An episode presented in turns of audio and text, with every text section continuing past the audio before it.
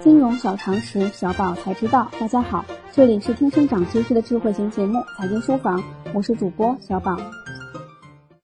一七年刚过半，相信不少伙伴已经因为一部逆天神剧《军事联盟》被中年大叔吴秀波圈粉了。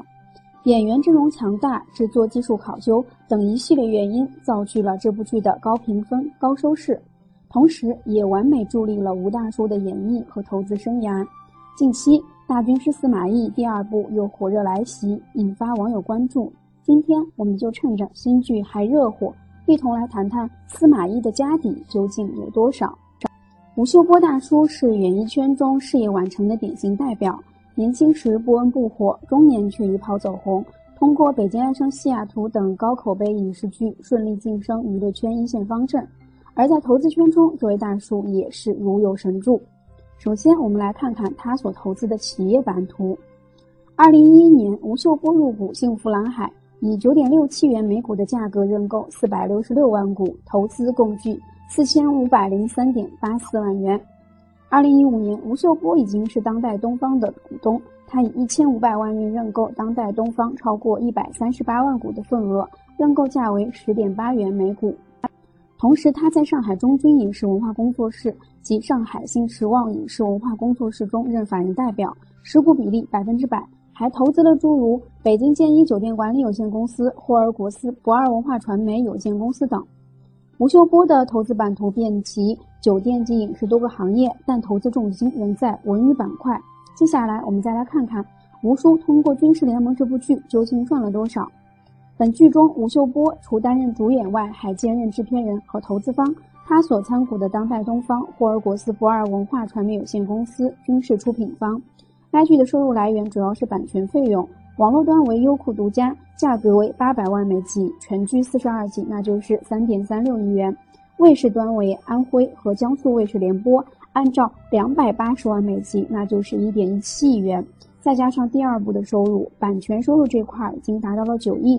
按照五亿的投资收入计算，他的收获颇丰。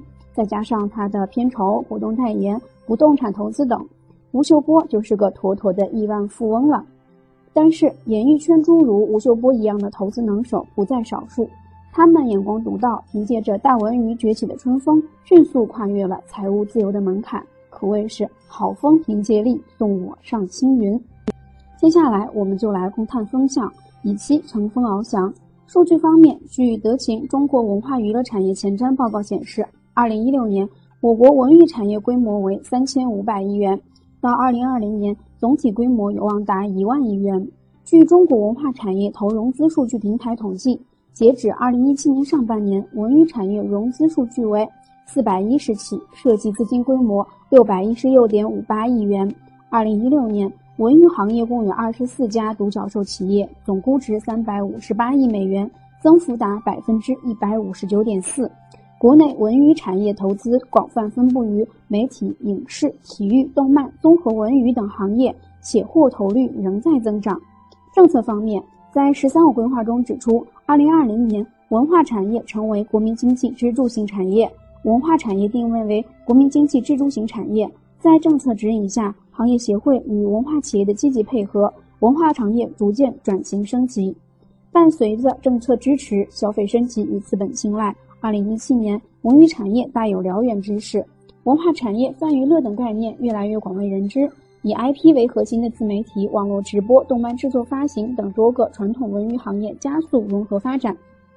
文娱产业的迅速发展，让投资者看到了其光明的前景，吸引了众多资本巨头的入局。深创投、达成创投、红杉资本等知名风投机构均对文娱产业表现出了浓厚的兴趣。众所周知。阿里与腾讯两个巨头也早已高调布局泛娱乐版图，但更令人震惊的是，地产界大佬哥万科也于近期宣布进军文娱产业。日前，万科发布公告称，公司全资子公司昆山品民富企业管理有限公司拟十点五亿元参与投资华人文化基金，占基金认缴出资总额比例为百分之十三点九六。行业巨头纷纷跨界，作为投资人的我们，应该如何快速入局呢？其实，如今市场上投向泛文娱行业的私募基金非常丰富，我们投资人只要能够认准品牌、机构、项目，便可轻松参与此次文娱盛宴。即日起，大家可在微信中搜索“全拼金融理财峰会”，加入财经书房后援会，微信实时掌握节目动态。以上就是今天的内容，我们下期节目再见。